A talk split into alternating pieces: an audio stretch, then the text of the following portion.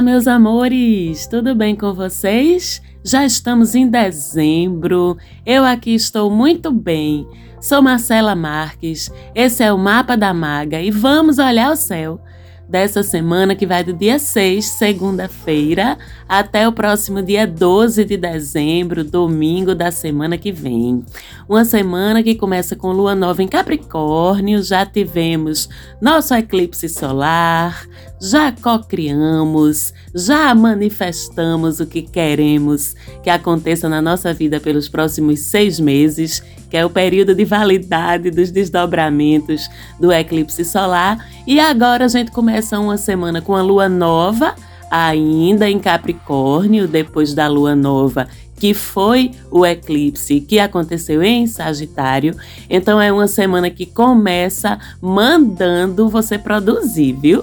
Lua nova em Capricórnio é uma lua que convida à produtividade, que convida ao trabalho, que convida ao envolvimento, comprometimento total com tudo aquilo que a gente estiver fazendo na vida da gente. É um momento incrível para a gente mostrar serviço, para a gente impressionar os outros, para a gente traçar objetivos de longo prazo para a vida da gente e trabalhar em prol daqueles objetivos, seja lá qual for a área da sua vida de que a gente esteja falando, certo? Então, bora embora, levantar o bumbum dessa cadeira, trabalhar, fazer acontecer, que é a isso que estamos sendo convocados pela Lua Nova em Capricórnio do início dessa semana. E é bom lembrar que desde a semana passada está se formando uma conjunção, reunião de forças, pressão de um astro sobre o outro entre Vênus e Plutão. Falei dessa conjunção na semana passada, disse que ela ficaria mais justinha, mais apertada, ou seja, exata, ao longo dessa semana e por isso eu estou trazendo ela de novo, não só por isso, mas também porque especificamente nessa segunda-feira a lua nova se junta a Vênus e Plutão nessa conjunção, ou seja, a gente tem uma conjunção tripla, emocional, sentimental, intensa, que é muito sobre poder e sobre uma certa racionalidade que é fria, mas não é fria, porque quando a gente fala de Plutão não tem frieza, né? Mas isso porque os três astros estão em Capricórnio e Vênus e Plutão bem próximos nesse iníciozinho de semana e ativados ainda pela lua nova passando. Então, podemos esperar para essa semana muita paixão, muita intensidade nos nossos relacionamentos afetivos, muita intuição também de uma forma geral, porque esses três astros falam de processos intuitivos, cada um do seu jeito, mas também uma certa dose de paranoia, viu? Nessa segunda-feira, principalmente. Não é uma conjunção com a qual é fácil lidar, e eu já falei sobre isso no programa da semana passada, se você quiser.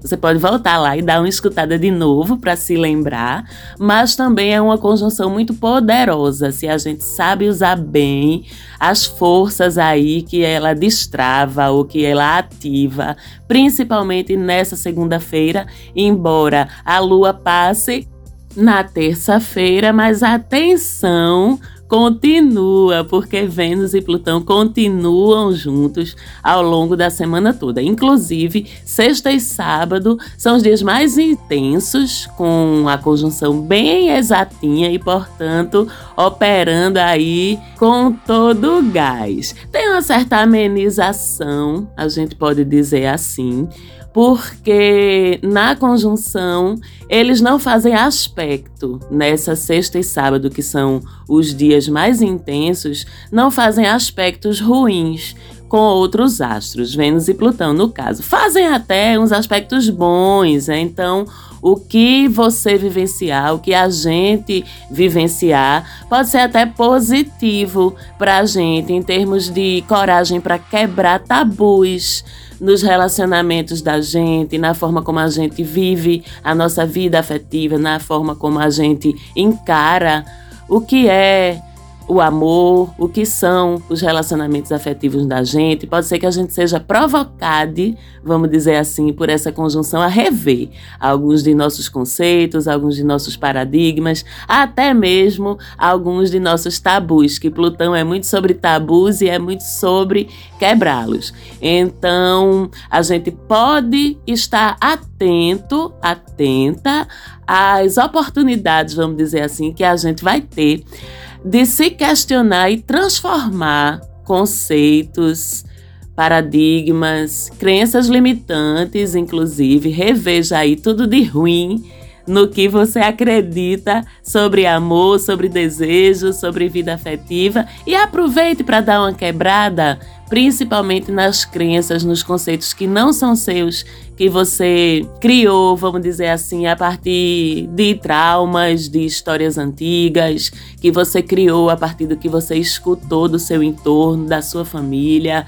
E dê uma limpada nisso, aproveite, porque essa conjunção pode ser boa para isso. E a gente tem uma coisa que é certa: sensualidade, desejo, sensibilidade vão estar completamente no ar e com oportunidades, viu? Concretas, reais oficiais de serem extravasados. Porque lembra que eu falei dos aspectos? Pois é, não tem aspecto desafiador desafiando essa conjunção entre Vênus e Plutão, mas tem um bom aspecto dos dois em sextil com Marte e com Netuno, e o sextil a gente sabe que é um aspecto que traz oportunidades concretas de a gente vivenciar coisas nos assuntos dos astros que estão envolvidos. Então, com tudo combinado, com tudo consentido, respeitando os seus limites, respeitando o limite do outro, tudo bonitinho entre as partes, é válido viver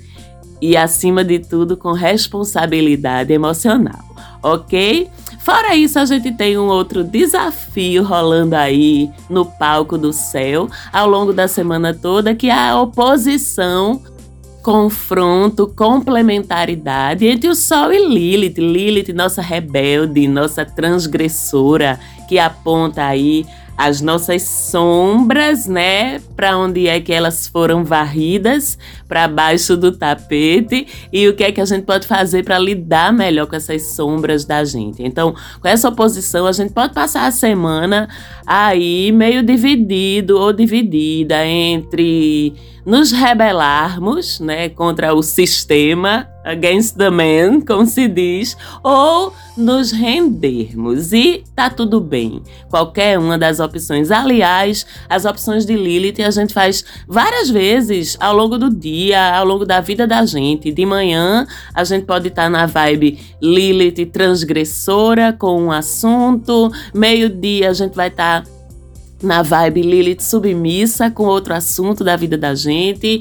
5 horas da tarde a gente vai estar no modo rebeldia de Lilith. E essas são as escolhas, na verdade, que é a proposta de Lilith fazer a gente pensar sobre elas, né? A gente tem Lilith, essa transgressão, rebeldia ou submissão de um lado do céu e do outro o sol, que é a nossa essência, né? E aí a gente pode dizer que essa oposição é forte, é o sol lá do outro lado, e a gente pode dizer também que pode ser difícil, porque Sol, além de essência, também é racionalidade.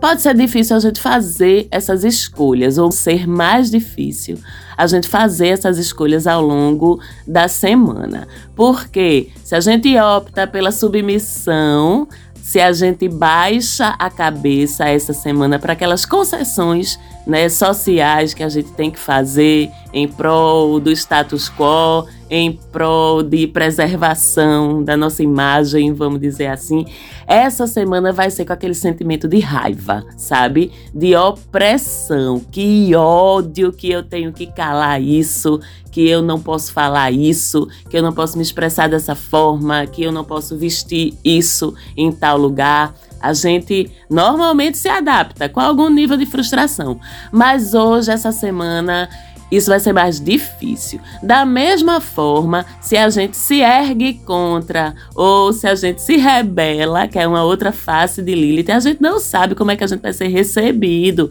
lá do outro lado, nem se essa rebeldia ela vai ser eficaz. Então também ficamos aí numa corda bamba, num ponto de equilíbrio que é difícil de manter. E se a gente opta por transgredir, o famoso chutar o pau da barraca, e a transgressão é a rebeldia mal direcionada, e tá tudo bem com isso também, é apenas mais uma opção, mas a transgressão, que é essa rebeldia mal direcionada, ou esse simples escape, muitas vezes inconsciente, da nossa parte de que ele está acontecendo, ele é menos efetivo, ele é menos eficaz.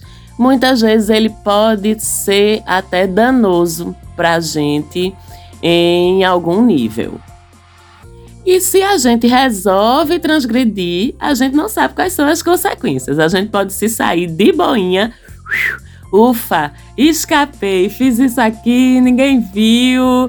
Tive minha válvula de escape dessa frustração através desse comportamento que seria questionado ou que seria rejeitado pelas outras pessoas, mas ufa, Deu certo, ninguém viu. Eu coloquei um pouquinho para fora essa tensão e vamos que vamos.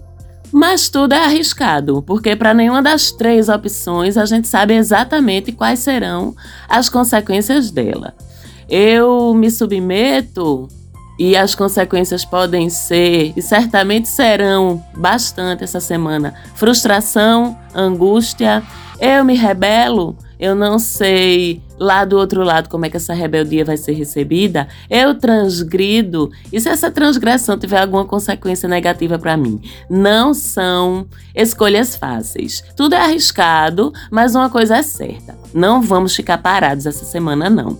A gente vai tomar atitudes seja de submissão, seja de rebeldia, seja de transgressão, conscientemente ou não vamos tomar essas atitudes. Então é melhor que as escolhas que a gente faça A, B ou C. Me submeto, transgrido, me rebelo, o que quer que você escolha, o melhor é que essa escolha seja consciente para que, pelo livre arbítrio, a gente possa assumir a responsabilidade pelas consequências que vão vir. Aquela história. Depois não diga que você não estava avisada ou avisado. Quando você faz uma escolha consciente, não.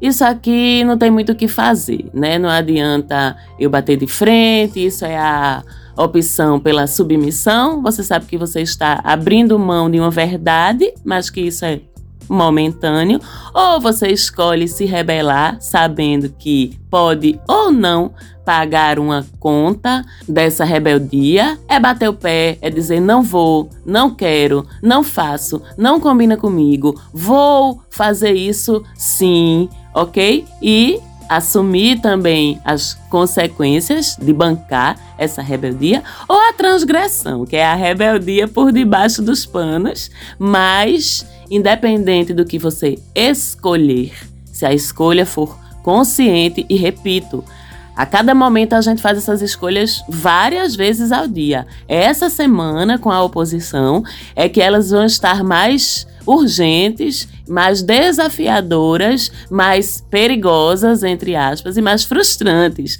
também para a gente. Mas a partir do momento em que, pelo livre-arbítrio e pela consciência, a gente está escolhendo e sabendo dos possíveis desdobramentos, ou pelo menos consciente de que pode haver desdobramentos, a gente se apossa dessas escolhas e, de qualquer forma, as consequências são mais fáceis de a gente lidar.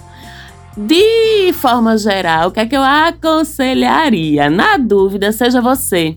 Seja sua essência. Busque lá dentro essa essência e se pergunte: o que é que a melhor versão de mim faria? nesse exato momento, nessa exata circunstância, nessa exata escolha. Agora a gente tem uma dificuldade aí, que é que além de o Sol se opor a Lilith, ele também faz quadratura com Netuno. Lilith também do outro lado lá. Então Netuno ele nubla essa percepção do que é essa essência de que eu tô falando, sabe? Pode ser que essa essência essa semana com essa quadratura não esteja assim tão clara para você. Esteja aí meio enevoada e você não consegue perceber ou entender direito quem é que você é que essência é essa? O que é que você quer? Qual o seu valor? Qual é o seu propósito? O que é que eu tô fazendo aqui nesse planetinha azul tão lindo? Essas dúvidas sobre a gente mesmo, sobre a gente mesma, elas dificultam a tomada de posicionamentos claros, porque, embora eu deva, na dúvida, optar sempre por agir conforme a minha essência, conforme o meu íntimo, essa semana eu não tenho muita clareza do que essa essência é. Aí vocês me perguntam, ô Marcela, como é que eu vou tomar decisões se eu devo me rebelar, se eu devo chutar o pau da barraca, se eu devo dar uma transgredida, se eu devo baixar minha cabecinha e dizer, tá certo, hoje eu vou engolir esse sapo. Se eu não sei que danada de essência é essa, onde é que tá a minha essência? Me mostre aqui dentro de mim a minha essência que eu quero ver. Veja, se você está em dúvida sobre sua essência, nesses momentos desafiadores em que Netuno joga glitter misturado com névoas escuras sobre a gente. Sabe onde você acha a sua essência? No seu mapa natal. Lá no seu mapa natal, seu signo solar. Diz pra gente tudo sobre sua essência. Vá lá no seu mapa natal, veja quais são as qualidades, as características puras do seu signo solar Veja o que é que você veio fazer no mundo, como você melhor atua nele, tá tudo lá descrito no seu signo solar, no seu mapa astral. É o recadinho mais lindo do universo pra gente é a gente entender profundamente a essência do nosso signo solar, sem aquele folclore, a mitologia do horóscopo, né, da astrologia, que Aquário é frio, Leão é convencido, Capricórnio é mandão, Câncer é dramático. Isso é folclore, mitologia, embora ativados nas sombras, possamos sim né, cair aí para esse lado da cerca, do lado sombra do nosso signo, mas não é a proposta. A proposta é você viver a sua essência, que é as qualidades puras do seu signo e pronto. Então, na dúvida, durante essa semana, se pergunte diante dessa decisão, diante dessa situação, diante dessa escolha que eu tenho que fazer, como é que agiria o meu lado luz, no meu caso, aquariano. O que é que eu, como aquariana, vibrando em alta e luminosa intensidade, faria nesse momento? Pronto, é por aí. E se você não tem o seu mapa natal, ou se no seu mapa natal a abordagem não é essa abordagem de olhar para o signo solar como um indicador de essência, missão, propósito, dons e talentos, eu recomendo você procurar uma astróloga ou astrólogo que faça o mapa com esse olhar. Inclusive, a Maga faz. Se você quiser fazer o seu mapa natal comigo e entender não só a essência, mas um milhão de outras informações que o mapa natal traz para você sobre você, sobre sua trajetória de vida, sobre seus desafios, sobre suas facilidades, você pode falar comigo lá no Instagram, arroba Mapa da Maga. E se você não segue ainda, siga também, porque sempre tem conteúdo interessante interessante lá, além desse conteúdo que eu trago para vocês aqui no podcast. Ok? Então, de uma forma geral, a gente tá vendo que essa é uma semana de desafios Essa é uma semana de intensidade que pode ser bem aproveitada se a gente estiver disposta ou disposto a rever alguns preconceitos, principalmente sobre afetos e desejos, e quebrar alguns tabus aí. Mas essa também é uma semana desafiadora e que convida a gente a nos observarmos e sermos fiéis a nós mesmos nas nossas escolhas e que elas sejam feitas de forma consciente, principalmente quando envolver conflitos com o outro lado, com a racionalidade, com o sistema, com the man, como eu falei. Mas para a gente buscar essa fidelidade, essa autofidelidade, vamos dizer assim, a gente precisa saber quem a gente é. A gente precisa ter claro nossa essência, nossos valores, nossos autocompromissos, o que é que é confortável para a gente negociar e ceder e o que é que a gente simplesmente não consegue ou não pode negociar ou ceder na nossa vida. E no final de tudo, é tudo sobre autoconhecimento, como sempre. Toda essa conversa da gente aqui, toda semana, 20 minutos, 25, 30 minutos, que no final das contas não são nem sobre astrologia, são sobre autoconhecimento, são sobre evolução pessoal. Então eu espero que as dicas dessa semana tenham ajudado você a refletir sobre tudo isso. Ficamos por aqui com um grande beijo a todos os ouvintes, um grande beijo para minha produtora falante, Quirilos, um beijão. E a gente se fala de novo por aqui na semana que vem. Até lá!